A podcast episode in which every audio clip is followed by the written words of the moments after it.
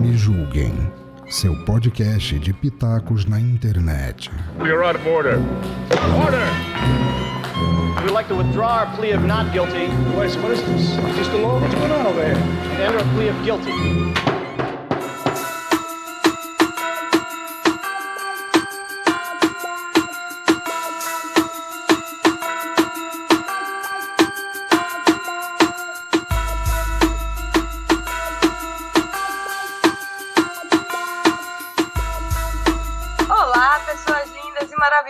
Tudo bem com vocês? Eu sou a Cristiane Navarro no mais um Me Julguem Podcast. Esse podcast é acima de qualquer suspeita. Doutor, a, a Cristiane ela tem uma dúvida de como ser perito, como, como formar para ser perito, se precisa ter concurso público, se não precisa. Ela tem essas dúvidas aí sobre a nossa profissão. É, primeiro, boa noite, Cristiane. É um prazer estar aqui com você. É, Boa obrigado, noite. obrigado pelo convite. É, espero ser a primeira de muitas outras aí que a gente possa participar. É um, é um grande prazer para nós. Boa noite, é um prazer estar com um grande colega, grande amigo. E, e a gente vai poder aí estar esclarecendo algumas dúvidas dentro da, da nossa capacidade aí. Sobre perito, né? O perito nós temos é, várias opções aí da profissão de perícia, né? Primeiro passo é o perito criminal. O perito criminal é o perito contratado é, através de concurso público, né?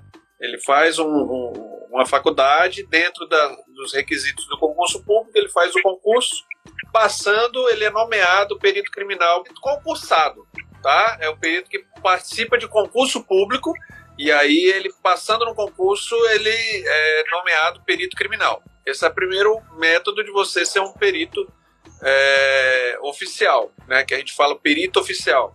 Vai trabalhar no Instituto de Criminalística, vai trabalhar junto ao IML, vai trabalhar junto à Polícia Científica. Então, essa é a forma de ser, uma das formas de ser perito.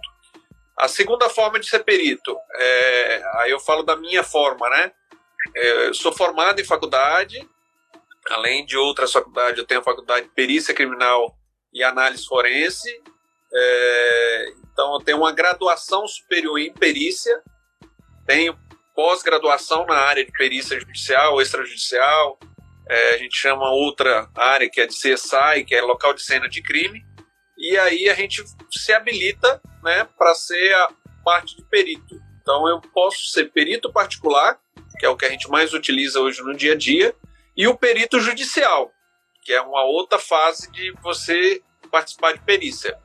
Você se faz o curso, é, se inscreve perante o Tribunal de Justiça no qual você quer ser perito judicial, manda toda a sua documentação para esse Tribunal de Justiça, sendo acatada sua documentação, você passa a ser inscrito como auxiliar da Justiça, como perito judicial é, perante aquele Tribunal de Justiça. Um exemplo, eu e o Rezende, nós somos inscritos no Tribunal de Justiça do Estado de São Paulo, dentre outros estados, que eu também faço parte, o Rezende também, e, e aí eu posso entrar como perito assistente da parte contratada, né? Ou o próprio juiz pode me oferecer um tipo de trabalho e me nomear como perito judicial naquele processo, né? Eu aceitando, eu tenho a responsabilidade perante o juízo, perante aquele processo, de, de apresentar laudo ou contestar laudo, dependendo do que o juiz me pede. É, a partir do momento que eu sou um perito judicial, o meu laudo ele tem validade judicial. Ele como se fosse um perito é, do Instituto de Criminalística, um perito do, do- da Polícia Científica. Então eu passo a ter o, o ônus da prova perante aquele processo. né? Então essas são as três formas. Concurso público, você fazer uma graduação é, e, e ser perito particular ou através de, um- de uma empresa. E o terceiro é você ser um perito judicial. Certo. Doutor Rezende, Igual, igual Cristiane, é, apresentando, muito obrigado pelo convite, tá bom? Eu agradeço a você. Desculpa estar enrolando às vezes para te falar aí, falar, ó, dá para marcar tal dia, dá para marcar, é porque correria, então eu eu tentei marcar quando deu aquele tempinho aqui, igual eu conversei contigo no particular. Tá bom? Muito Não, obrigado mas aí. isso aí pelo- a gente, gente tá- foi de ambas as partes que, que teve contratempo do meu lado. É o dia a dia, correria, nem se preocupa com isso. e eu entendo também que os afazeres, né, o nosso trabalho, ele às vezes chama mais do tempo do que, por exemplo, eh, e até agradeço a vocês por estar disponibilizando esse tempo, que às vezes tá, pode estar fazendo trabalho, ou descansando, ou estando com a família, esse pouquinho de tempo e vocês estão aqui comigo. Eu que agradeço a presença de vocês. Me sinto super honrada de estar, estar aqui com vocês. Tá bom, muito obrigado. Mas mesmo assim, eu, eu te agradeço muito pela oportunidade de deixar nós falarmos aqui um pouco sobre o nosso trabalho, sobre a parte da investigação também, porque, igual no caso da Lucilene ali de Porto Ferreira, é, eu fui contratado pela família, eu e o Dr. Clayton, é, nós fomos contratados para estar fazendo a parte da investigação, para estar levantando, ou fazendo a perícia, né? Tudo particular. É, o pessoal tem uma dúvida, né? Fala, Pô, mas é só a polícia que pode investigar? É só a polícia que pode fazer a perícia? Não, né? Igual o Dr. Clayton falou aí. É, a família ela pode contratar uma perícia, ela pode contratar uma investigação à parte, né? Ela pode contratar. A lei determina, a lei ela, ela nos dá poderes para estar fazendo tal exercício, tal função, né? Então, é, o que que acontece? No caso da Lucilene especificamente, como no outros que eu, que eu fui contratado também, o Dr. Cleito também, é, nós fazemos a investigação paralela com a polícia, né? E levamos essas informações para o advogado da família e também para polícia que está investigando. Essas informações são levantadas juntamente né, com a polícia. Elas são passadas para quem é de direito da investigação criminal. Né? Então fazemos isso. E muitas das vezes a família também nos contrata para fazer localização de pessoas desaparecidas, às vezes, é, igual que eu tenho um caso em Mogi das Cruzes, que é do Matheus Reno. É, o Matheus Reno, ele desapareceu é, em 2019 e foi, desapareceu em Mogi das Cruzes. E até hoje, ninguém sabe aonde ele está, o que, que aconteceu, se ele foi assassinado, se ele sumiu. A polícia não dá uma resposta também por causa de vários casos que vão chegando, né, e, e não tem é, funcionários, né, suficientes, policiais suficientes para estar tá fazendo aquele serviço. E é onde é onde entra o perito particular, o perito forense, o investigador particular, é, nessa questão que ele pega aquele caso, foca naquele caso especificamente e vai, entendeu? É, ele dedica mais tempo para aquele caso, ele dedica mais é, mais trabalho na, na, naquele caso porque ele só tem aquele, né? Muitas das vezes, igual eu falo, pô, o pessoal fala comigo, pô, mas tá demorando muito a, a, a parte da polícia investigar, tá? Falei, gente, mas só que é o seguinte, eles não estão com um caso, eles estão com vários casos. E ao mesmo tempo que tá chegando um, já tá chegando três, quatro, cinco, então não tem efetivo suficiente para isso. E, e sempre oriento ao pessoal que, que entra em contato comigo, Rezende, como que, que a gente pode se prevenir ou pelo menos adiantar algum processo? É, se uma pessoa desapareceu, se, se aconteceu alguma coisa. Primeira coisa, câmeras. As câmeras são fundamentais para nos auxiliar e para auxiliar até a própria polícia, porque ela, a câmera ela subscreve. O que, é subscrever? Ela vai perder, ela tem uns dias contados ali, né? Tem sistemas, tem o DVR, né? Que é onde fica registrado as imagens. É, eles têm um tempo que fica armazenado ali. Tem gente que coloca 5 dias, 7 dias, 15 dias, 30 dias. Tem pessoas, empresas grandes que armazenam em nuvem e aí não, não perde. É, mas a maioria dos comércios locais que temos em, em nosso redor, é, eles guardam no máximo, no máximo 15 dias. No máximo 15 dias. E aí o que, que acontece? Uma gravação já gravou. Aí bateu os 15 dias, ela vai gravando da última para a primeira. Então ela vai se apagando ela vai se apagando. E aí fica muito mais difícil você encontrar uma pessoa, localizar uma pessoa. Então, gente, a primeira coisa é câmera. A segunda coisa é rede social. A maioria das pessoas que desaparecem tem algum vínculo ali dentro de uma rede social. às vezes passa, é, é onde eu falo com, com, com as pessoas, falei, gente, às vezes tem uma pessoa sofrendo de depressão, igual eu peguei um caso é, mês passado, tinha um, tinha um rapaz de 20 e poucos, 27 anos, ele estava sofrendo de depressão, a família não percebeu e ele estava em contato em rede social com uma outra pessoa e pegou e sumiu, desapareceu. Só que a família não sabia para onde ir. Aí eu falei, me dá a rede social dele, vamos tentar achar. Aí, aí eu consegui encontrar um ponto ali e ele estava em contato com uma outra pessoa e justamente ele queria sair de perto da família e ele foi para casa dessa pessoa. Vamos olhar quem está próximo da gente também para a gente poder analisar e poder ajudar. Às vezes, a pessoa que mais precisa de ajuda é quem está do nosso lado e a gente não percebe com a correria do dia a dia. É, é bem isso. Teve, teve casos também de, por exemplo, é, alguém fingir que ia ajudar uma família aqui em Santa Catarina e aí chegou lá na hora, na, na, na porta, quando vacilou e levou a criança. Isso foi, acho que foi quase uns quatro dias para descobrir onde essa criança estava. A felicidade foi as redes sociais, né, um repórter aqui local, o Sérgio Guimarães, ele divulgou é, nas redes sociais e aí ele ficou atrás lá junto com a polícia também, que a imprensa também tem um papel importante nisso. E aí foi onde ach, é, acharam a, a criança no, no local onde ela estava. Que aí é, os próprios, a própria população vai lá, entra em contato com a imprensa e vai dizendo onde é que está, é, onde é que viu, onde é que por onde que por onde passou, né? É, na verdade, tem, tem muita. O, o Rezende fez um apanhado muito específico, né, muito aberto aí da parte da investigação. É, mas a parte da investigação ela é bem mais abrangente, né, o Rezende? É, tem muita coisa a gente segura, né, até mesmo para não dar dicas para quem tem a, a, má intenção, Sim. né? Mas a gente tem várias situações. Eu tô vendo, eu tô vendo com a colega aqui, já, já entrou no caso da Lucilene aqui e colocou. Não foi pedido as câmeras de segurança da Anguera. Foram, e, porém, o local onde os veículos passaram e o local onde foi encontrada a ossada, da, da, no caso da Lucilene, é, não havia câmeras de segurança nessa região, tá? Só para ir pontuando caso a caso, para a gente não esquecer aí as perguntas dos seus, dos seus amigos aí que estão no Instagram.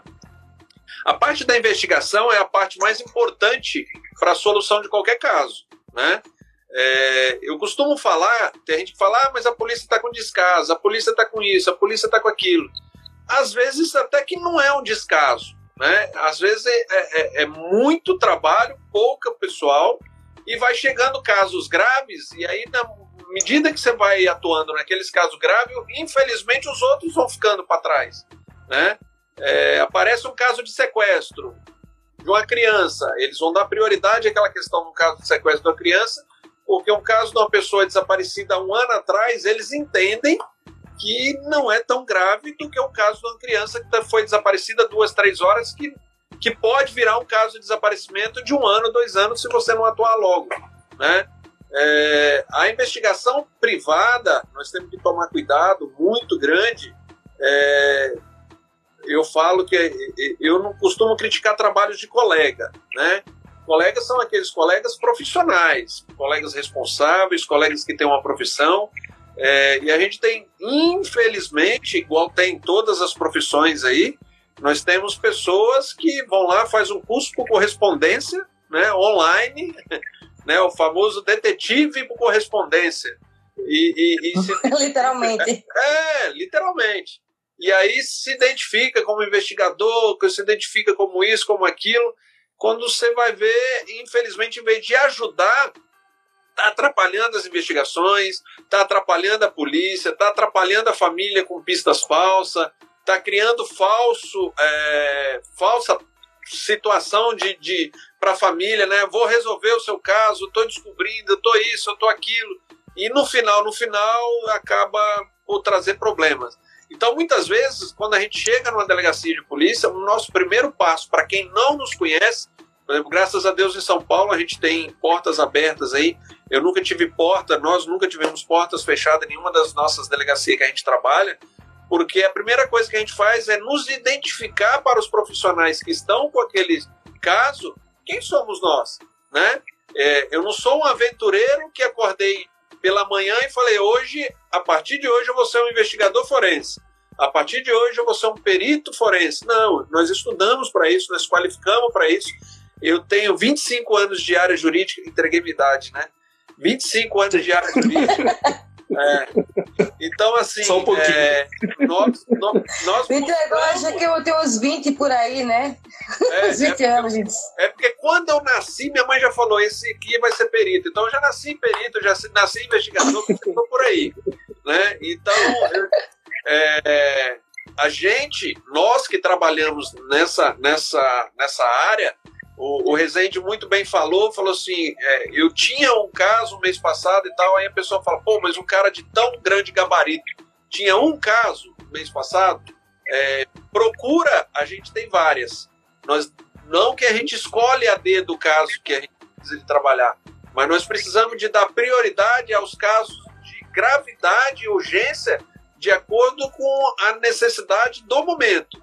Então, eu, eu costumo dizer que eu pego no máximo um, dois casos para me dar prioridade a esses casos para quando resolver a gente entregar a solução à, à família, né? Hoje nós temos aí, graças a Deus, um índice de, de resolução dos casos, é, vamos dizer assim, em 100%, né? Todos os casos que nós pegamos, nós demos solução à família. É, por quê? Porque nós buscamos. O caso da Lucilene é, foi dois anos e, e lá vai meses para. Acho que uns dois anos e seis meses por aí, né? Ou mais um pouco, É, né? O desaparecimento dela foi dia 24 de dezembro né, de 2019. Né? Isso. No dia 5 de outubro, depois de muita investigação pelo, pelo Resende aí, atuando junto com a Polícia Civil, ah, os requerimentos que foram feitos através do assistente de acusação da família, foram pedidas herbes das, dos telefones do- dos envolvidos, dos suspeitos, né?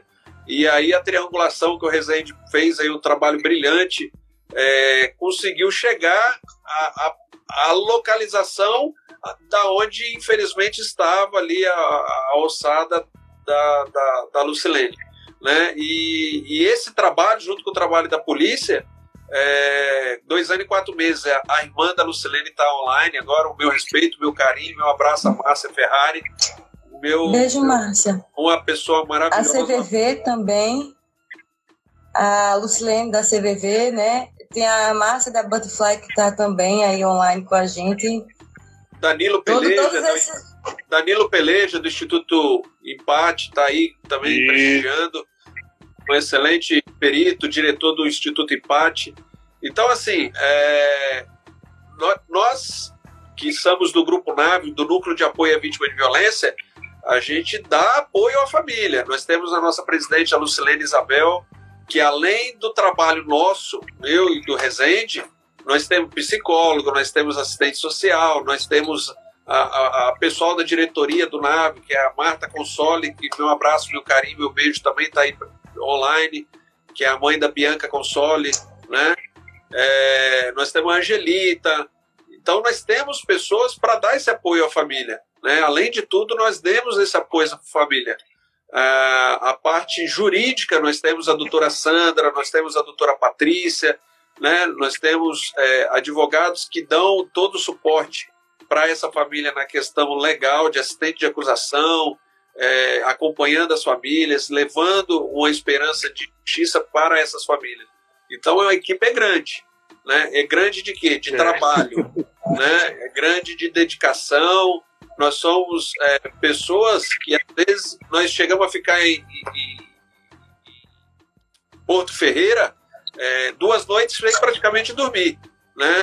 É, para quê? Para preocupado com que, como que ia ter, como que a gente ia é, dar essa atenção à família, como que ia ser a situação do, do, do, do velório, enfim. É, e lá foi complicado. Lá é uma situação além do que o pessoal vê na televisão, né? É, o Rezende foi ameaçado várias vezes, foi ameaçado por arma, moto passava por a gente, levantava a camisa, mostrava a arma. Então, é, são situações que a gente passa no dia a dia que a gente não transparece para as famílias, até mesmo para não deixar mais é, essas famílias que tanto tiveram aí ah, um caso de gravidade dentro do seu, do seu ambiente familiar. É, só complementando o que o Dr. Clayton está falando a respeito da, das ameaças, tudo o que aconteceu, é, tem muita coisa que, que quem conviveu ali na raiz da situação com a Gisele, com a Márcia, é, muita coisa não foi falada e está sendo divulgado muita coisa nos canais de YouTube, nos canais aí que não procede. Tem algumas informações que não procede, tem outras que sim. É, mas é, eu quero deixar claro o seguinte: nem todas as informações a gente vai ficar jogando a reveria aí a, a Deus dará na internet. Não é assim que funciona uma investigação. Igual eu falo com o pessoal. Gente, eu não estou comprando um pão na esquina. Entendeu? Não é assim. É, investigação leva tempo, leva trabalho, você não trabalha sozinho, você trabalha com, as, com, com, com, informação. Porque se fosse fácil, a própria pessoa, os próprios familiares das pessoas que estavam desaparecidas iam lá e fazia. Entendeu? É, e não é assim. Às vezes, quem está te dando a informação e é, como aconteceu no caso da Lucilene, às vezes algumas pessoas que estão te dando informação é que estão querendo te jogar em algumas outras situações. E talvez não é para você ficar lá no lugar junto, entendeu? Então você falou, toma cuidado aí, que tem situações que é complicado. Não dá para você ir de peito aberto, não dá para você ir com a cara e coragem, tem que ir com calma, né? Com calma. Toda investigação, toda perícia, ela tem que ser feita é, com basamento, ela tem que ser feita com calma, ela não pode ter pressa, porque senão o serviço não sai perfeito. E no nosso caso, ele tem que sair perfeito. E, e, e, é isso mesmo. ressaltando que assim, ó, é, a família, é, é, além de ter ali seu ente sumido, desaparecido, é, enfim, ela sofre essa, esse ataque, vamos dizer assim, das redes sociais pro mal ainda. A família sofre duas uhum. vezes, porque ela sofre com o desaparecimento da família. Nós temos aí o caso do menino Wesley, lá em Franca, né? Nós temos o caso, N casos no Brasil afora, é, que a pessoa está desaparecida e eles criam fake, face fake, vai lá e começa a mandar. Ah, eu vi isso. Ah, eu, ó, eu, eu sei disso. Ah, eu sei daquilo. Ah, eu sei daquilo.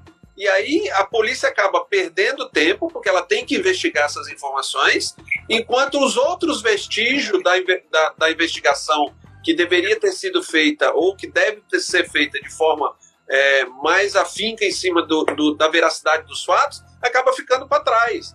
Né? É, esse caso de Porto Ferreira teve várias informações, várias situações é, é, eu falo que chegaram ao ponto de pegar um animal, sacrificar um animal, colocar dentro do saco, jogar no rio e falar: ó, a ossada da, da, da família tá, da sua irmã tá lá. E o Rezende e a família ir lá procurar no meio do, do mato, achar o rio, achar o saco de, de, de ossos, enfim. Então isso aí é para despistar. É, nós que temos o FINE, nós temos que ir, beleza.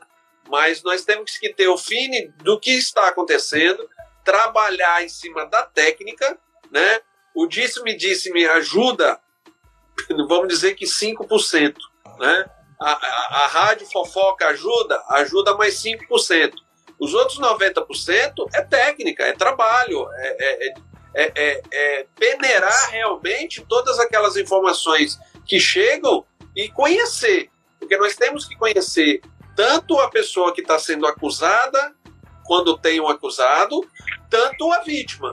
Então nós temos que fazer uma investigação da vítima e uma investigação do acusado. E aí, em cima daquilo ali, começa uma investigação. Tem, tem, teve uma situação de um, de um caso que eu peguei aqui em Guarulhos, do desaparecimento de um carreteiro. É, tinha 60 dias já desaparecido e a, o, a polícia deu como caso encerrado que não, não ia ter solução a família entrou em contato comigo, a família é de Salvador. É, e aí conversamos e tal, fechamos um, um, um, acordo de contrato e eu comecei a trabalhar nesse caso.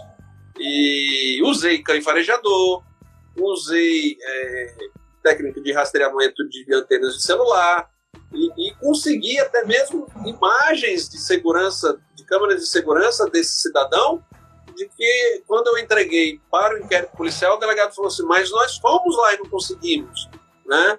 como que você conseguiu? Aí eu até brinquei, falei, doutor, se eu te ensinar, ninguém vai mais precisar do meu trabalho, né? É, mas aí eu, mas é? eu expliquei para ele e tal. Então, assim, nós que estudamos, eu falo que eu nunca parei de estudar, o Resende também não, a gente estuda constantemente. A gente atualiza nossos conhecimentos constantemente. É, essa semana toda o Resende, o é, teve com nós aqui no, no, no bairro da Cerqueira César, no, na Consolação, no escritório, e nós ficamos por dois dias é, fazendo atualizações de trabalho de técnicas novas que a gente vai aprendendo, né? É, parte de é, informatização, parte de a gente pega colegas que já trabalhou em outros casos de repercussão nacional e, e troca né, figurinha com ele para saber como que chegou aquele, aquele resultado e, e, nós vamos estudando, porque se a gente parar no tempo, é, o resultado ele vai vir, mas vai demorar. E o que a gente pretende é entregar o resultado mais rápido para a família. Eu, queria, eu tenho uma dúvida. Não sei Ai. se vocês podem me responder. Calma, não é sobre a idade. Lá vem, lá vem. Mas assim, é, é, saiu na mídia, né, na, na época, sobre o caso da, da Lucilene, que tinha sangues espalhados por dentro do, do hotel. É, eu não sei, é, e aí, na época, perícia, eu acho que vocês não estavam ainda dentro do, do caso, mas eu acho o que vocês devem estar. Estava já? Tá, o Resende já estava. É, ele vai poder explicar que realmente foi encontrado, não só lá dentro do hotel, como até dentro do carro, né, Resende? É, Sim. Essas situações o Resende vai poder falar, porque assim, ó, o processo, só, eu vou explicar a parte processual. O processo ele é segredo de justiça. Eu não posso vir aqui mostrar peças processuais, foto, e, claro. enfim. Mas a partir do momento que uma testemunha de uma pessoa chega e fala, isso vai para a mídia, isso já virou público e notório. Então, essas partes que uhum. público e notória, a gente pode falar. Aí o Resende vai explicar aí sobre essa parte do sangue que foi encontrado dentro do hotel e do sangue também encontrado dentro do carro. Isso. O que, que acontece, Tiane? Nós fizemos uma diligência até o local, né? Foi constatado, sim, sangue lá, só que deu negativo para sangue humano, deu negativo para sangue animal, é, porém tinha muito sangue, não era pouco, era muito sangue. É, trouxe um pouco de estranheza, porque era muito sangue de animal ali por mais que ela tinha criação de coelhos ali, ela tinha criação de coelhos, a Lucilene, e, e também quando a gente levou os cachorros lá, o pessoal da K9, abraço para o Fernando, abraço para o Tiago da K9, projeto K9, é, eles é, levaram lá os cachorros ao, ao, nosso pedido. Quando foi lá, constatou que tinha sangue por ali também, mas é, é o que eu estou dizendo. A gente fez o, o laudo, tudo deu sangue animal. Infelizmente lá deu é, laudo inconclusivo, tá? Até mesmo no próprio carro.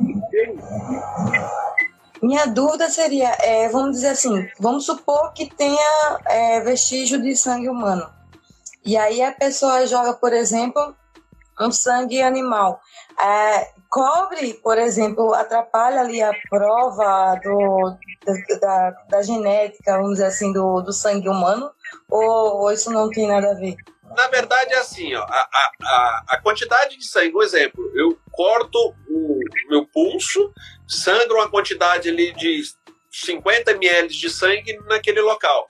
Aí eu, aquele sangue, ele, ele vai ficar ali, vai ficar marcado e, tem maneiras, que a gente não vai citar como, é, destruir Sim. esse DNA, destruir essas, essas células ali, esse material genético que está ali, para que caso seja feita uma perícia naquele local, não consiga identificar de quem é.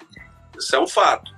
Porém, se eu, daqui horas depois de coagular, de secar, enfim, eu chegar com sangue animal por cima daquele outro sangue, ele vai sobrepor aquele material genético, dificultando assim é, a, o, o, o, trabalho científico da, da, da perícia técnica para levantar aquela situação, porque o que vai sobrepor, o que vai destacar ali é o, é o material que vai estar tá mais é, vigente ali naquele momento. Por exemplo, eu tenho 10 ml de sangue humano, eu coloco 100 ml por cima de sangue animal, para mim conseguir achar aqueles 10 ml dentro daquele sangue animal ali, é, é, vamos dizer assim, é um em um milhão de possibilidades de eu conseguir arrancar esse material genético ali de forma a identificar um sangue humano dentro dessas condições.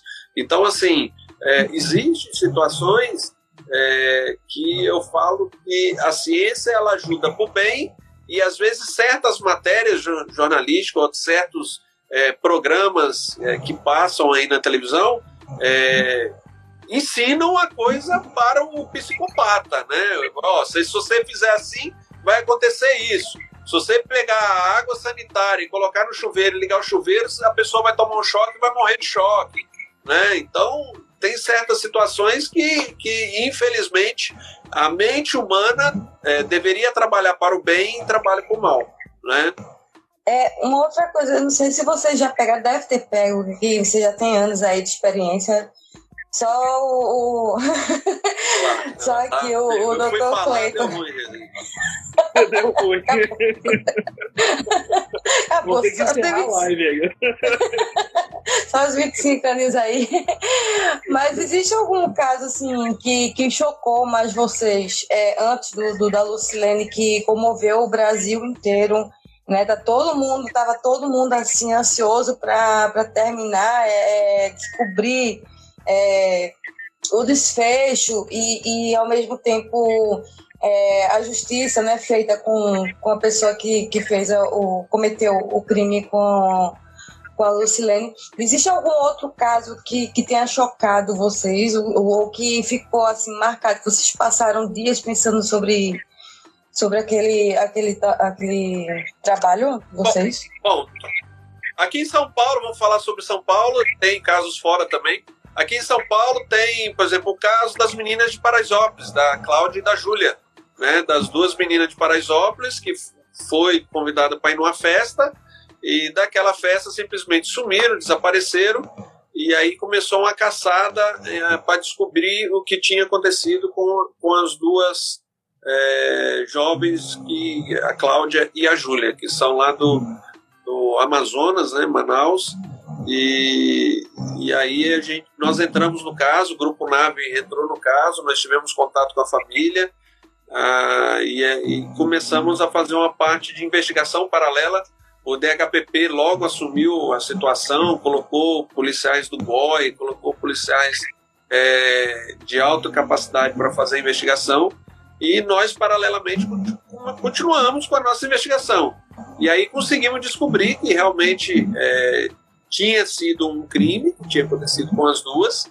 É, haveria dificuldade de, de, de, de, encontrar os corpos, porque já tinham chegado informações que os corpos tinham sido enterrados dentro do interior daquela comunidade e que enquanto a polícia estivesse lá, os corpos não apareceriam, enfim, foi uma situação é, muito difícil, né? E nós, a, a família veio para São Paulo, é, nós tivemos contato todos os dias com a família, né? a família praticamente ficava com nós é, dia e noite com a gente. A doutora Patrícia foi advogado da, desse caso, Patrícia Vega, e aí nós conseguimos, através de, vamos dizer assim, é, uma situação, não vou dizer de acordo, né, mas uma situação de, de até suplicar para que fosse entregue os corpos à, à família, para que a família pudesse enterrar os seus entes queridos. E aí, na, na, na madrugada, os corpos foram abandonados na rodovia, né, os dois corpos foram deixados à margem da rodovia, nós somos acionados de imediato, fomos até o local. É impossível o reconhecimento é, pelo estado avançado de decomposição que já estava, é, mas aí pela tatuagem, possível fazer o reconhecimento indireto, eu fiz essa parte, e depois no IML foi feito através da digital de uma e do DNA da outra o reconhecimento formal do, do, desses corpos. Então, assim, por que, que eu falo que é um caso de repercussão nacional? Foi, foi a mídia toda do Brasil todo cobriu esse caso, mas um caso que, que choca porque nós estamos em contato direto com a família, né? É diferente dos policiais que, que fazem a investigação, eles têm um contato na ocorrência e têm um contato depois para passar o resultado. Nós não. É, é a família está ali, todo dia a gente vai, família vem, e aí, isso, aquilo, a gente fica trocando figurinha, fica dando assistência psicológica à família. Né? Nós acompanhamos aí o caso do menino Henry Borel, do Rio de Janeiro, né? que indiretamente a gente está ajudando aí o, o Leniel Borel, que é o pai da criança. É, nós, então tem N casos aí que nós se sentimos chocados. Eu falo até com o Rezende. Rezende, você é novo, chega em casa, vira a chavinha, que senão você não consegue dormir. Né? Mas às vezes a gente não consegue realmente dormir, a gente fica pensando naquilo ali. É, às vezes o Rezende me chama de madrugada, oh, e aquilo ali, tal, tal, tal, toma até um susto, fala, aconteceu alguma coisa? Não, estava pensando aqui e tal, que, que a gente podia fazer assim, assim, assim. E, e, e aí, vamos embora. Eu, é, eu falo que o que é importante para nós que trabalhamos nessa área é entregar resultado. Né? Lógico que nós queremos, o Cristiane, entregar um resultado de quê? De chegar, igual no caso da menina, das duas meninas de Osasco, 60 dias desaparec 67 dias de desaparecimento.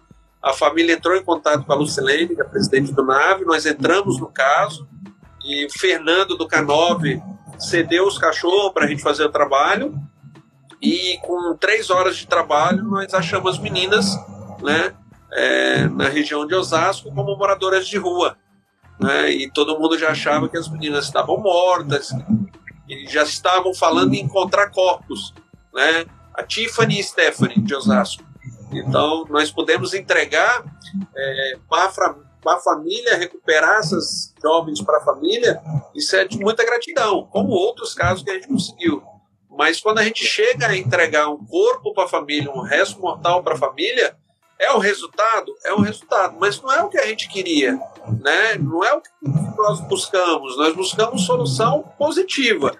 Caso não tenha a possibilidade, a gente quer entregar para a família é, o seu ente querido para que ele possa descansar em paz e a família ter onde orar, onde rezar para ele é, e saber que ele está ali e o que aconteceu. E o melhor, de tudo isso é, na questão é, final é da justiça para aquela família.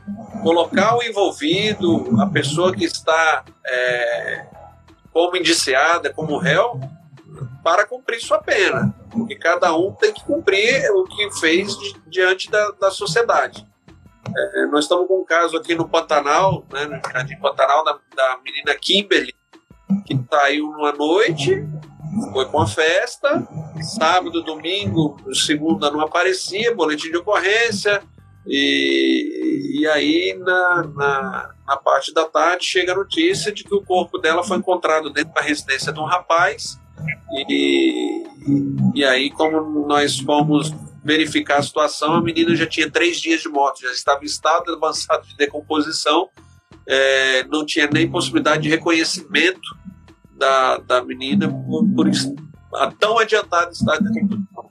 E aí você viu, uma pessoa que está dentro de uma casa não viu uma pessoa morta três dias, né?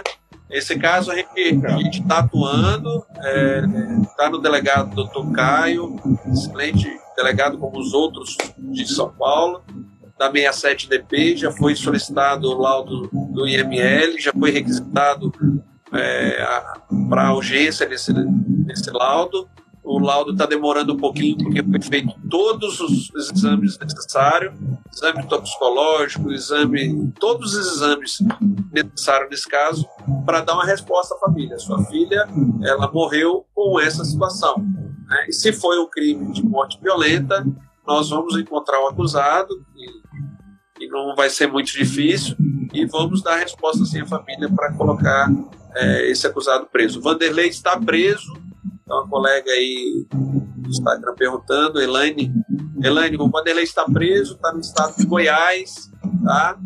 Está é, aguardando a decisão do juiz para ser recaminhado no estado de São Paulo e agora ele já consta não como ele já é réu no processo. E outra coisa também, o Cristiano tinha falado, né, perguntado se o caso é, me emocionou, me chocou, né? Eu acho que o caso que mais me emocionou, mais me chocou, é esse que eu estou vivendo agora, que é o da Lucidene. Porque eu vivi com a família, eu vivi correndo para cima e para baixo com a Gisele, com a dona Márcia, a senhora Luísa. E uma das frases que a senhora Luísa falou direto para mim, para mim, olhando nos meus olhos, que é onde eu falei, eu não falei isso para ninguém até hoje, que era o quê? É, se eu não encontrasse a filha dela, é, eu ia encontrar o corpo dela, o corpo da senhora Luísa. Ela falou isso. Então, isso eu trouxe para mim como motivo para que não viesse a acontecer nada com a senhora Luísa. Então, hoje eu passava madrugadas, horas, eu passei quase oito horas no telefone com a Gisele com a Márcia, a gente conversava, caía a ligação, passava um pouquinho, a gente ligava de novo. É, então, ou seja, é, eu passei muitos momentos com a família e, igual eu falei, aquelas lágrimas que mostraram na televisão, aquelas lágrimas que mostraram no do YouTube, não são lágrimas falsas, são lágrimas verdadeiras, porque eu vivi aquilo, né? Eu sofri como se fosse da família. Eu, eu a Gisele a Dona Marta, por duas vezes, quase, é, quase teve o carro capotado, arma na cara, é, 8, 9, quase 10 horas da noite, dizer, quase 10 horas da noite, dentro de um canavial que não tinha possibilidade nenhuma de ter ninguém naquele local, tinha um mutuado naquele local. É, é muito estranho, então, muita coisa que aconteceu. É, tantas coisas que aconteceram. Então, é um caso que é, hoje hoje é, eu posso falar assim que é um caso que me marcou e está me marcando, porque ainda não acabou. Ainda não acabou. Eu ainda não acabei a minha investigação. Não solta, é, não conta. Segura. ainda. É, não conta.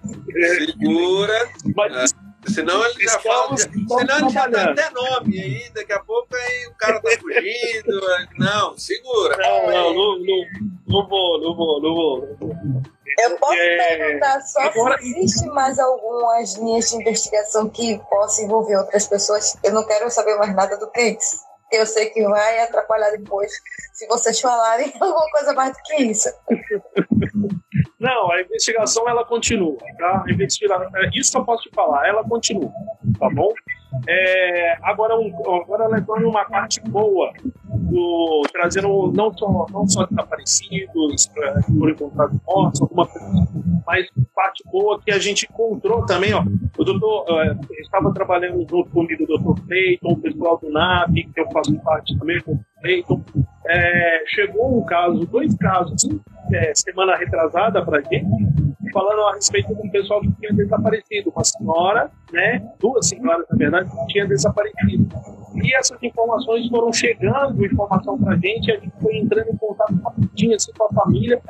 Quando foi ver, encontramos, graças a Deus, uma que estava internada, no, no, sendo atendida num hospital, né, com, com o rosto machucado, tudo ela sofreu violência, né? Não podemos entrar em detalhes que está sendo investigado ainda, mas ela sofreu violência. Ô, ô, ô é, Foi. Só, só, só eu, preciso, eu preciso de falar. É, chegou uma mensagem aqui.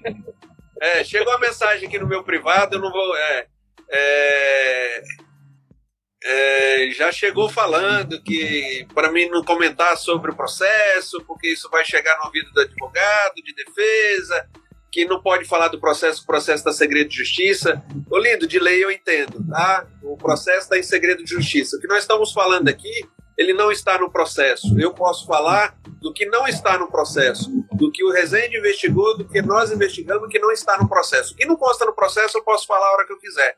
E quem quiser que processe e que tome as providências aí, que a gente responde onde tiver que responder. O que nós não vamos se calar é de dar resposta à família por ameaça velada, de falar que vai fazer isso. Ó, oh, não fala isso, não fala aquilo. O que está escrito no processo, em qualquer processo de segredo de justiça, eu sei cumprir o segredo de justiça. Agora, o que não está no processo, eu posso falar onde eu quiser, falo onde eu quiser, coloco onde eu quiser e digo o que eu quiser. Tá? Então, é, só não vou falar nome agora, porque esse nome que a gente tem é, é, e as informações que nós, te, nós temos não está no processo. Eu poderia muito bem falar. Só não vou falar para alertar, para não alertar e para não atrapalhar nossa investigação. Não o processo uhum. em si, porque questão disso eu não tenho. Vive, um abraço, um beijo. A gente também tem um carinho enorme por você. Vive é uma das diretoras do Nave, também está aí presente. Tá. E outra coisa, é, é tudo que está sendo falado aqui nada mais é do que já está sendo vinculado e que foi vinculado no YouTube. Então, por vários canais. Qualquer dúvida, entra lá no YouTube, digita Caso Lucilene e assiste lá 300, 800 vídeos lá falando do caso, que daí é, a gente mostra para a pessoa que está perguntando aí, tá bom? Nós, é, nós, nós, nós, fomos, nós, nós, fomos com. Foi eu, Rezende, a família pediu para conhecer o local onde foi encontrada, né? A Lucilene. E aí, por respeito à família, né? É, os policiais não quiseram fornecer o local, não quiseram levar a família lá. E, eu, e nós entendemos que, por respeito à família, é, eu acho que nós tínhamos sim que mostrar e, e até mesmo é, eles têm um local que eles possam ir lá também orar, né? E aí eu e Rezende nós fomos lá levar a Márcia, levamos a, a Gisele e levamos a, a a irmã dela, a... Marley. Lucileide, eu acho que a Dona Luísa também foi, não é? Não, não, Dona Luísa nós não, não levamos, porque ela estava muito, muito, muito emocionada, e aí nós, nós pela responsabilidade Preservar. também. É. Só que quando nós chegamos no local, o local é muito deserto. O local não tem nada a ver com, com, com local de passagem, né? E minutos depois que nós chegamos no local, carrinho lá em cima veio, ficou embicando, vou, desço ou não desço, vou ou não vou, sendo que o local onde nós chegamos é final de, de rua praticamente, não tem, tem para onde ir, ele não tinha por que descer ali, para que chegar ali, né? E ficava, vem, não vem, vem, não vem, aí nós, né, eu e Rezende falamos, vem, chega mais, vem mais pertinho. é, entenderam vem que melhor. um abraço para é, dar, né? Entenderam que melhor voltar, né? Porque, assim, quando tem resistência, é, fica mais difícil, né? Quando não tem resistência, é mais fácil de você ameaçar, de você é, é, criar situações para a família, ameaçar uma família humilde, uma família de caráter, uma família íntegra igual a essa família. E, e nós estamos dando essa família de exemplo, que foi citado ela, mas isso aí acontece no caso da Kimberly, né? Que nós estava dando uma entrevista ao vivo para um colega da Rede TV é, Rio, é, o Marconi não estava vivo. E, e, o marido da, da mãe da Kimberly, o ex-marido da mãe da Kimberly, passou e ameaçou simplesmente a equipe, ameaçou nós, ameaçou todo mundo. Nós tivemos que sair de lá, acionar a, a doutora Sandra Regina, que é advogada do NAVE, para irmos para a delegacia. Fomos para a delegacia, tomamos providência, foi concedida uma medida protetiva de imediato contra essa pessoa, né? Então, é, tem situações que a gente fala, meu, não é possível. Né? Eu acho que é, hoje eu estava conversando com, com um policial militar, ele virou para mim e disse assim, as nossas leis penais são fracas. Eu discordo em parte. A lei penal, ela é boa, não é tão ruim assim não, apesar de ser de 1940, mas não é tão ruim.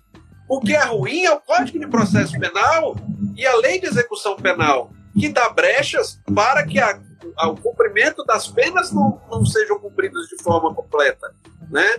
É, eu fiz uma tese uma vez do, do menor, eu, eu, falei que o menor de idade, às vezes ele cumpre mais pena do que o maior de idade, porque se ele é preso com 17 anos, ele pode ficar preso, é, recluso, né?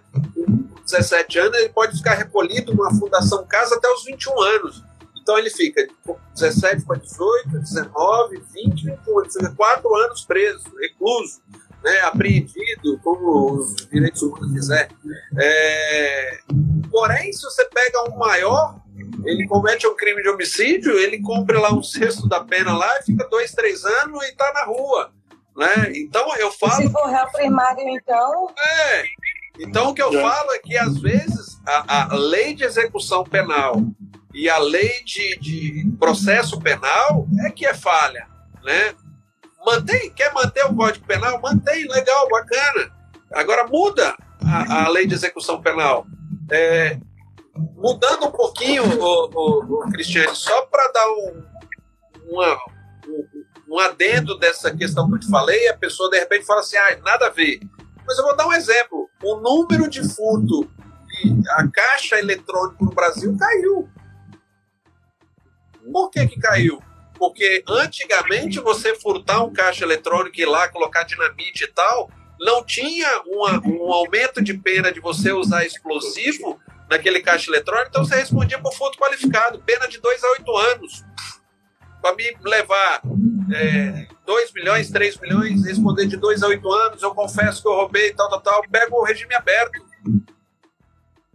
Compensou. Então veio uma modificação no Código Penal, veio uma, uma alteração no Código Penal, de que hoje, se você fizer um crime hoje de furto a um caixa eletrônico, você pega 50, 60 anos mais que matar uma pessoa, porque as qualificadoras vão aumentando, a pena vai dobrando, vai aumentando, é, você usou explosivo vai aumentando, concurso de duas, mais, duas ou mais pessoas vai aumentando, quadrilha ou bando vai aumentando, e vai embora.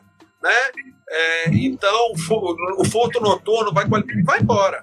Então, a, a, lei penal, ela pode se até manter. Agora, o que tem que melhorar seria a lei de execução penal e a lei de processo penal. Mudei um pouquinho o rumo só para o Rezende esquecer o que ele ia falar, porque eu tenho certeza que ele ia soltar alguma coisa. não ia, não ia, não ia. Pode ficar tranquilo que eu não ia. gente chamou de bocudo, ó. É, ele estava ali, eu vou se falar. Eu, se, eu for, se eu for falar tudo o que eu gostaria de falar, eu acho que eu estaria junto com o outro lá. Entendeu? Então não dá, não. Eu só falo uma coisa. Meu, meu Instagram tá aqui, meu Face tá ali, meu WhatsApp é só consultar nos conselhos de perícia estão, estão lá. É, essas coisas de, ah, não fala, cuidado que você fala, tá lindo. Pode mandar 300 mensagens que isso não vai me calar. É, eu vou estar sempre defendendo, defendendo a, a, as vítimas. Eu vou defender a quem tem que defender. Quem, quem tem que ter direitos são as vítimas, familiares de vítimas. Então a gente vai lutar por isso aí. Sim. Aproveitando esse falando do, do CVV, né, e também porque a gente, nós, o nosso podcast ele é, luta contra a violência contra a mulher, é, e, e, enfim, qualquer tipo de violência que a gente sabe que são várias. Não é só a física, mas tem a psicológica, tem a financeira, tem tudo. É, hoje, vocês têm dados de quantos feminicídios acontecem é, no Brasil? Uma ideia, uma estatística? Ou, ou não? Ó, oh, na verdade, na verdade, a gente tem um estudo pronto, eu não lembro de cabeça agora, mas eh, nós fizemos uma matéria pro, pro, para Jovem Pan News, né, sobre essa parte de feminicídio. A gente tem um, um estudo feito, um estudo pronto, eu não estou lembrado de cabeça, é, mas tem sim esse estudo, tem sim esse levantamento. E, e eu te falo, é, muita gente fala assim, ah, mas o, o crime de feminicídio é, diminuiu, porque a gente não escuta falar mais. Gente, a televisão, a internet, ela não pode ficar 24 horas noticiando só coisa ruim. Porque senão a gente não sai de casa. Nós não temos como ficar só absorvendo é, coisas ruins. Né? Nós não temos como ficar só é, recebendo notícias ruins. Eu, eu e Rezende, nós tivemos uma reunião de negócios essa semana com um colega, o, o, o Paulo, né? O Paulo Henrique. Paulo, Paulo, Paulo Ricardo. Paulo Ricardo, vou olhar 43. É. Bom, tivemos, tivemos uma reunião de, de negócio com o Paulo Ricardo. É, e vou te falar, ele virou para mim e falou: tem seis meses que eu não assisto TV aberta. Né? Por quê? Porque eu não aguento mais. É, tanta notícia ruim, tanta notícia é, que, que me deixa mal a trabalhar. Eu acordo de manhã só assistir um jornal, eu não consigo trabalhar durante o dia. Então, é, tem gente desligando da, da, das notícias. Tem gente assistindo outro tipo de, de, de documentário, outros tipos de, de, programas de televisão, que não mais os jornais. Né? Quantas e quantas pessoas nós, nós vimos aí morrer por causa da Covid e, e, e, e se criaram né, uma situação de pânico assim. Covid mata, Covid mata, Covid mata.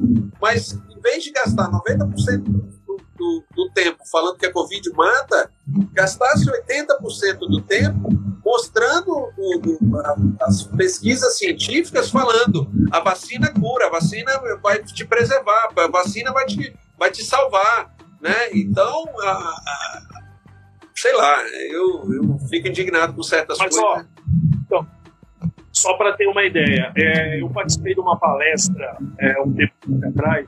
Eu fui falar na palestra, né, e eu falei, pô, eu apareci tal dia, em tal emissora. Vocês viram? Ninguém levantou a mão. Eu falei, caramba, estou sendo bem visto. Só que aí, na hora que eu falei do, do, do caso específico, todo mundo levantou a mão. Ou seja, por quê? Eu falei, televisão vocês assistem? Não, não, que não sei o que, tal, muita violência tal. Mas a vocês, você, Cristiane, também, é, como influenciadora, como pessoal da, da, da mídia, da, da internet, né? Do Instagram, do YouTube, é, do WhatsApp, do Facebook, o pessoal está tá preferindo ver mais a mídia social, né? Mais as redes sociais, do que a própria televisão, entendeu? Então, o pessoal, quando eu fiz a pergunta, e o caso X, vocês viram?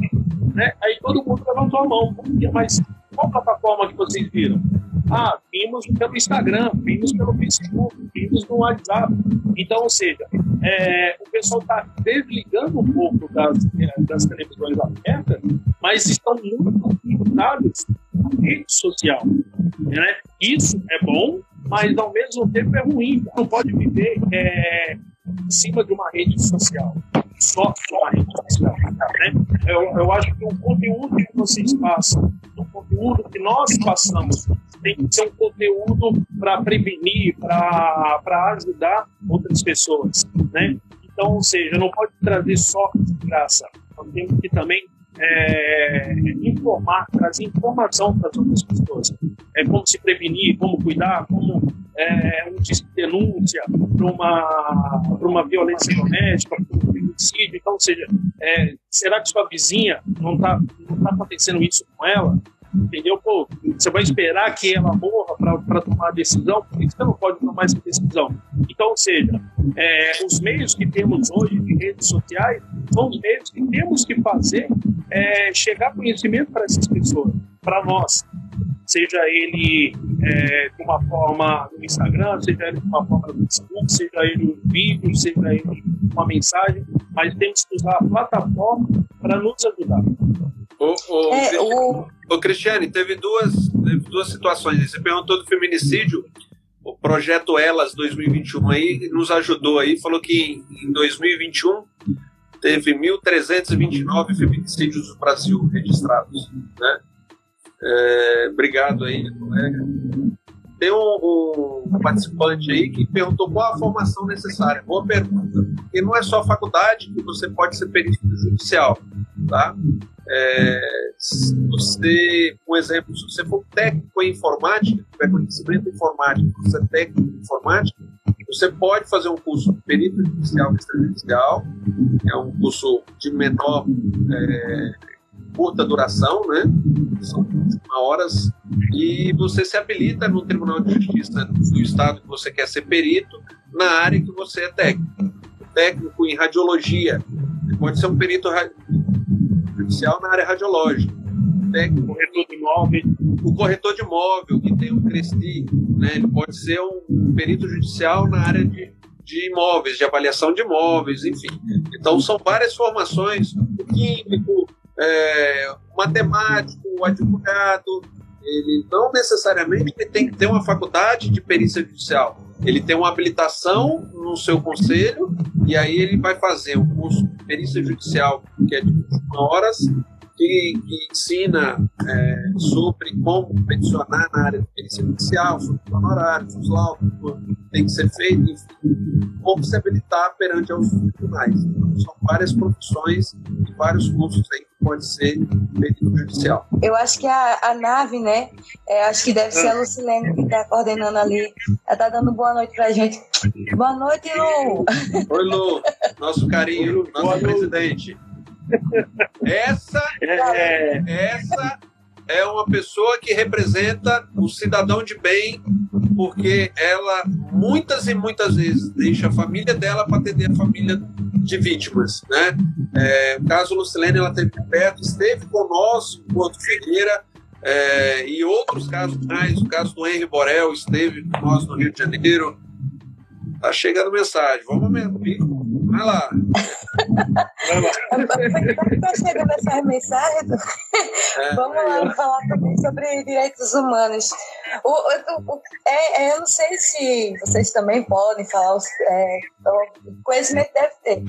Mas o que, que eu vejo naturalmente assim é que diferente da, do trabalho de vocês, que é um trabalho excelente da, da nave, né, que vocês empenham para para botar, fazer justiça, né, para que as pessoas não desacreditem da justiça. Também existe um outro lado que, por exemplo, do réu ou acusado e preso. E aí, é, o que, que acontece? Os direitos humanos vai, vai lá para cuidar do, do bonito lá, vamos dizer assim, né? É, eu, eu não, nunca ouvi falar um caso, tirando da, da parte de vocês, óbvio, mas de, por exemplo, direitos humanos ir na casa da vítima, é, prestar solidariedade a ela, que quem foi, que, que, quem sofreu, na verdade, né? Você já viram algum caso, ou existe, ou, ou eu tô falando bobagem aqui? Porque, na verdade, na verdade, assim, é... os direitos humanos é muito bem-vindo, né? Eu, eu, sou a favor dos direitos humanos. O réu também tem que ser preservado. É, nós não estamos aqui pedindo que o réu seja espancado, nós não estamos aqui pedindo que o réu seja espancado, que seja é, morto, que seja é, doutor, o delegado doutor Palumbo, né, é, colega nosso, é, é, é, faz parte do Grupo Nave, e ele fala uma frase que é boa: direitos humanos que tem que ter são vítimas e familiares de vítimas. Perfeitamente. É, eu, particularmente, foram poucas, poucas vezes que eu vi os direitos humanos e na, na parte de vítimas. É, quais são os direitos humanos que, que vão atrás de, dessas pessoas? É, da comissão da Defensoria Pública, da comissão da OB, né? Então são essas pessoas que eu falo que, que, que são órgãos distintos do governo, né? Que fazem esse tipo de trabalho, que vão dar apoio realmente a, a familiares e famílias, né? É, tem um colega aí que eu acabei de falar, lembrou muito bem, a comissão da OB vai. Então, é, o que a gente fala que tem muitas vezes a gente vê na televisão a ah, policial morto, né? É, cadê a Comissão de Direitos Humanos para a família desses policiais? Mas a Polícia Militar também, a Polícia Civil, ela pode formar comissões de direitos humanos dentro da própria corporação e começar a atuar. Não vamos esperar que os outros órgãos que não fazem isso é, há anos venham a fazer porque a gente está gritando agora. Então vamos criar para fazer. Né? Se nós esperarmos é, que, que o órgão A, órgão B faça, nós não estaríamos aqui fazendo. Né? Então não vamos esperar, vamos fazer. A gente faz nossa parte. Se aqueles acordar, é, parabéns, vamos somando, vamos somando. Né? Nós temos o CAV em São Paulo, que faz um trabalho brilhante com vítima de violência, que é o Centro de Apoio à Vítima de Violência, que é do governo do estado de São Paulo. Então, o que funciona, a gente elogia. O que não funciona, eu não dou nem bote. Deixa eles para lá, vamos fazer nosso trabalho e vamos que vamos. Né? A, a, a colega aí, a Andrea, ela está falando que a comissão da OAB também tem comissão para militares. A OAB, eu tenho um respeito e um carinho muito grande, porque é um, um dos únicos órgãos do Brasil, a nível federal, que tem comissão para tudo. Eles têm comissão para o direito da mulher, eles têm comissão para o direito da criança, eles têm comissão para direitos humanos, eles têm comissão para direito do idoso. E, e muitas vezes nós não sabemos disso porque não é interessante para, para a, a imprensa divulgar isso aí. Né? Mas se você chegar em qualquer representante da OB, a OB tem praticamente onde tem fórum tem uma, um representante da OB ali, tem uma sala da OB ali. Se você for lá procurar, falar assim, eu quero um, um representante da OB porque eu estou com problema nisso, nisso, então eu preciso de um apoio nisso. Eles vão te dar total apoio, porque eles dão apoio realmente. Então, é, é um órgão que eu tenho um respeito, um carinho, uma admiração muito grande, porque quando precisam e quando é procurado, eles estão ali para dar um apoio assim, aos familiares. Outra pergunta, é, lá vai eu com as minhas perguntas, meus questionamentos, ai, ai, ai. é, vocês também trabalharam no, no caso da Isis Helena, né? Ali foi muito rápido a, a questão de, de da, da solução do caso. É, não sei se vocês podem falar como é que foi o processo, assim, até chegar no. Entrou em contradição várias vezes, né? Ali no. Tá, o que que acontece? eu analisei só algumas coisas que me pediram, tá? Foi informalmente. Eu não participei é, é, do caso específico, tá? Só olhei algumas coisas. É, mas o que eu analisei ali tá, é, foi um caso um pouquinho complicado. Falta analisar com mais de perto.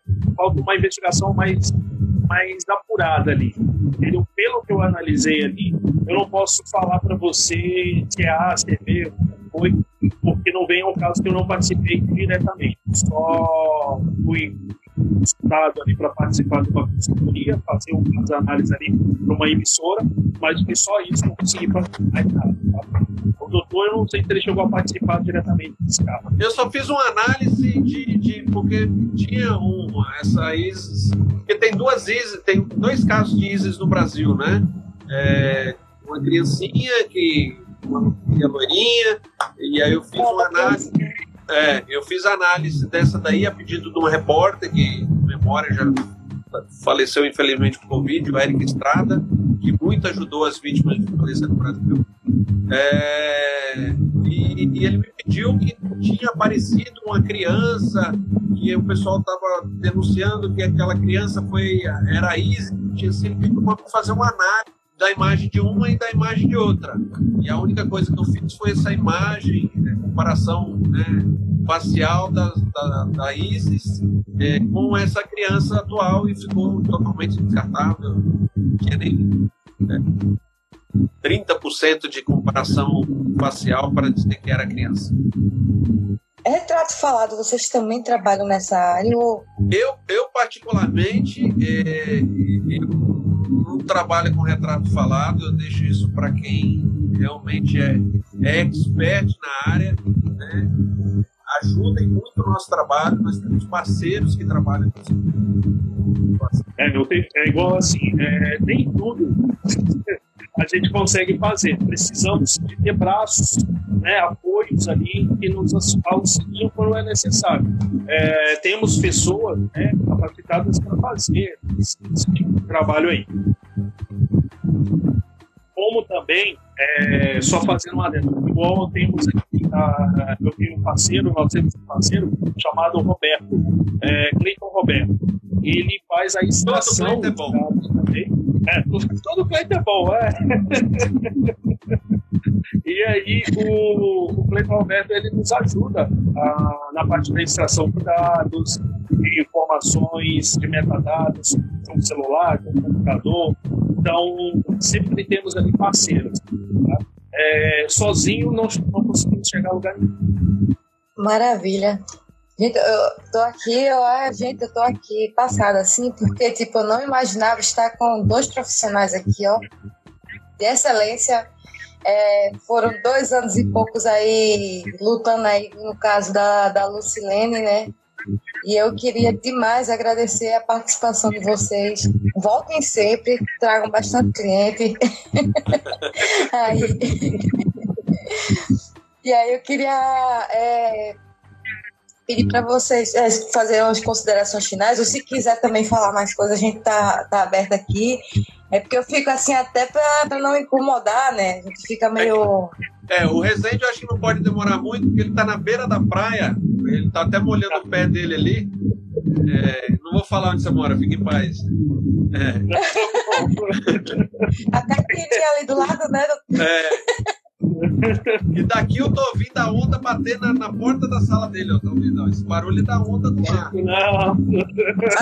Tá É, na verdade é assim, Michele, a, a gente tenta descontrair, porque é uma conversa que se for levar muito a sério, a, a conversa fica até um pouco monótono e chato, né? Então, às vezes, a gente tem que fazer isso no nosso dia a dia. Isso é um pouco do nosso dia a dia. É, seriedade, comprometimento, responsabilidade, compromisso, profissionalismo, mas também a gente tem que saber o momento de dar uma tirada do pé do acelerador, dar uma respirada, colocar um pouco de, de, de, de, de leveza, de ar, é, na, na, situação, de leveza na situação, porque senão nem nós aguentamos, nem a família também aguenta, né? É, nós, nós temos um caso no Paraná, que é o caso de Coiuerê, que é um casal desaparecido, uma filha até do juiz de direito, que já faleceu, infelizmente também. É, nós conseguimos fazer um trabalho lá. Envolvidos estão presos, um morreu dentro do presídio de um morte suspeita, ele estava prestes a fazer uma delação premiada e infartou né, no presídio e morreu. Tem dois presos, foram pronunciados agora para júri. E, então, a primeira etapa desse trabalho nós concluímos. A segunda etapa nós vamos começar agora, que é em busca dos corpos para entregar à família a resposta de onde estão os dois corpos do casal desaparecido em Goiânia. É, ter sido isso, eu agradeço a oportunidade, o prazer de estar aqui. É, é, com muito carinho e, respeito aos familiares né, do vítima e, a você, Cristiane. É, espero ter mais oportunidade e, e, espero que nas próximas oportunidades a gente venha com mais notícias boas, né, de, de ter podido ajudar familiares e, e não trazer só notícias é, casos que terminaram ruim, igual esse de, de Porto Ferreira, né?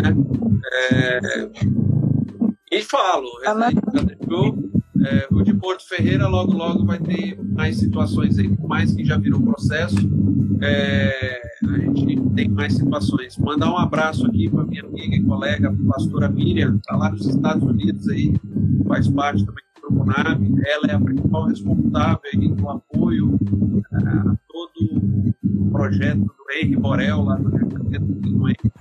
Ela é o braço direito aí do, do nosso amigo e, e, pai da criança, Leniel Borel. Miriam, um abraço, um beijo, nosso carinho, nosso respeito ao seu trabalho aí nesse projeto Henry Borel. É, eu até queria, se eu tivesse a oportunidade, de conversar até com, com o pai, né? É, do, do Henry, com a, a Miriam, né? Para poder falar também, porque eu acho que não deve ser fácil nem para ele e nem para a família dele, tudo que está acontecendo, né? Aproveita, aproveita que a Miriam tá, tá aí online, tá te vendo, já, já pede ela autorização para passar o número dela, que eu já passo aqui logo, rápido. É só ela falar, pode Ô, Miriam. passar. É. Miriam, pode passar? Vem pra nós. e a Lucilene também da nave. Lucilene. É, o Instagram do, da, do NAVE, né, que é o Núcleo de Apoio à Vítima de Violência, é o NAVE Underline Social. É, lá vai ter todos os contatos que precisem. Aquele que precisar de apoio, é só chamar por lá ou pelo Facebook do NAVE. E certamente vai estar pronto. Cristiane, eu quero agradecer a você ah, pela oportunidade. A Mira escapou pela lateral, ela só riu. Ó. É, escapou. mas, mas a Miriam é de boa. É sério, Miriam. a, a, a doutora Miriam é de boa também. ô, ô, Cristiano, muito obrigado, tá? Por tudo, por ter me convidado aí. É, eu também estou no caso, eu estou feito no caso do Vitor, lá de Cotia, que é do senhor Domingos. É, breve eu vou poder falar também sobre esse caso com você aí, se Deus quiser, tá bom? Claro. E quero agradecer mesmo pela oportunidade de Deus explicar um pouco, falar um pouco sobre o nosso trabalho aí, tá bom? Obrigado mesmo de coração. Eu que agradeço. Ah, é que, eu, que nem eu falei pro, pro Rezende, o Rezende ficou meio assim, será que eu vou? Será que eu não vou? Eu digo, Rezende, relaxa. que, que, o que a gente tá, que a gente vai conversar, eu não vou perguntar nada que não, que não possa ser dito, né? Do, além do que já está na mídia. E, e a gente, eu, por exemplo, nosso podcast ele tem um, um, um cuidado muito especial é, para não, não gerar gatilhos, não gerar também é, desinformações. E, e, não de, e a nossa intenção é sempre deixar os convidados bem à vontade, né? Um, um papo descontraído. Normalmente é sério, mas descontraído, para que não fique aquele, aquele negócio muito aquele clima muito pesado. Né? O que eu posso adiantar aqui, segunda-feira nós estaremos com a equipe indo para Mariporã. É um caso de um menino que foi, foi encontrado morto, ele estava numa clínica de recuperação. foi encontrado morto. É, a morte dele, nós entramos no caso, o filho da Jane. Na segunda-feira estaremos indo para Mariporã e vamos começar a trabalhar nesse caso em Mariporã. Logo, logo a gente traz é, resultado desse caso aqui para você. Oh, que maravilha! Mas dê tudo certo. É, eu queria agradecer a todos pela, pela presença. Volte sempre, os dois, a Lucilene, a Miriam. Miriam, não escapa, não. Autoriza aí, Miriam, a dar telefone. e é, vocês podem seguir nas redes sociais aqui, gente. Quem quiser me seguir está aqui. Mas tem também o arroba me underline podcast né, futuramente a gente vai estar tá colocando isso aí nas plataformas, né, no, no, como é, no Spotify, no Deezer, no Cashbox, vai estar tá em todos os agregadores brevemente. E vocês quiserem dar uma sugestão de pauta ou alguma pergunta ali, algum tema específico ali para a gente conversar com que já estou me sentindo íntima dos dois, né? É com, o doutor Cleiton ou o doutor Presente, manda lá um e-mail para a gente no me ou manda um directzinho ali para mim que a gente vai estar tá tentando fazer encaixar um outro horário ali para estar tá conversando com, com doutores. Muito Bem lembrado, segunda-feira Mariporã, terça-feira com a doutora Ivalda, do caso Lara, e quarta-feira nós estaremos no Resende. Nossa, ele deu tchau, tá vendo? tá vendo? Saiu nem pagou a coca. Quarta-feira nós estaremos em Araçariguama, né? E aí por diante a gente vai, vai fazendo aí esse trabalho, é, vamos dizer assim, dia a dia para trazer resultado para a família. Né? É, o que eu tenho que falar é agradecimento, gratidão, é, agradecer as pessoas que confiam no nosso trabalho, agradecer as pessoas que é, o trabalho do NAV, o nosso trabalho, é, e falar que o que faz é 1% do que deveria ser feito. Nós devíamos ter o poder de clonar pessoas, é, pessoas do bem, poder como a Lucilene, como a Miriam, é, como a, a Marta, Dolly, como a Vivian, essas pessoas do bem que, que lutam pelo bem. Né? É, então, o Leandro, que compôs a música do é bem lembrada, pastor, lá dos Estados Unidos, fez uma música em composição ao menino Henrique Borel, uma música fantástica, maravilhosa, é, tanto na parte de composição como na parte depois produzida é, fantástica. Então, são pessoas do bem, são pessoas que lutam por familiares de vítimas, pelas vítimas, e essas pessoas é o que mais a gente precisa no Brasil. Né? Vamos dizer, é, no dia a dia, precisa de presidente foi lá, molhou o pé na água. Eu já consegui. Caiu aqui, não sei o que que houve. Não sei o que que houve. Caiu o telefone na água ali.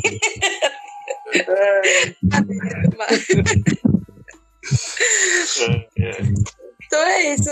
É, sigam, sigam o doutor Rezende aqui, o doutor Cleito aqui em cima também, gente. Muito obrigada por tudo. É, vamos marcar mais uma para a gente falar, porque eu queria mesmo nessa live falar sobre a dificuldade que vocês têm no dia a dia, porque o pessoal acha que é, que é que é um negócio oba-oba, e não é verdade, tem todo um, um, clima psicológico por trás da profissão de vocês, né? A questão de você chegar em casa e não conseguir se desligar é, mentalmente, o, o psicológico é muito pior do que o físico, né? acredito eu que vocês tenham até que fazer terapia para tentar tirar um pouco dessa, dessa carga do, do de trabalho que não é fácil. Eu sou, é, fora eu, os riscos. Eu, uma das minhas formações eu também sou psicanalista, então às vezes eu pego ali de frente para o espelho e falo assim: agora eu vou me tratar. Né? Aí a gente conversa, bate um papo ah, entre nós e está tudo resolvido. É, o, o, Cristiane, é, uma coisa que ela me perguntou, Rezende, antes no ela falou assim: tem algo que eu não possa perguntar? Aí eu só respondi assim: a idade. Pronto, aí tá Pronto. mas aí você já entregou que é 25. É, mas fica em dúvida. Aí, ó. vamos, vamos marcar uma outra live. Adorei conversar com vocês. Estamos à disposição, Doutora tá bom? E a É, Bíblia, a você resolve com ela aí agora, porque eu já, já passei, eu já passei a bola para você, já cantei a bola, agora é com ela. É, tô esperando. Seguinte, ó. Volta. Olha, a Cristiane, a Cristiane, quando, quando ela falou assim, Rezende, tem como você vir fazer uma, uma entrevista comigo, mas eu quero o Cleiton, tá? eu falei assim, tá bom, eu vou fazer com ele, pode deixar, não tem problema, eu não vou fazer assim. Ô, Você Cristiane, viu? Ela ficou. caiu certo. Caiu certo o Pix que eu mandei para você, tá tudo certinho? Caiu, caiu. Entendeu? Ah, então tá certo. Agora já sei, já entendi. Gente, um abraço, obrigado pelo, pelo carinho, pela atenção. Cristiane, um beijo coração, obrigado pelo respeito, pelo carinho. Obrigado a todos aí que estiveram online compartilhando. Pode ter certeza que a gente vai estar aqui sempre que for preciso e o mesmo carinho com a família, tanto eu como o Resende, como a família Nave, vai estar atendendo todos na medida do possível. Com certeza. Obrigada, doutor Rezende. Obrigada, doutor Cleiton. Um beijo Eu que agradeço. Obrigado. Até a próxima. Tchau, obrigado. Até mais. Tchau, tchau. tchau. tchau. Este programa é uma edição de Hype Productions.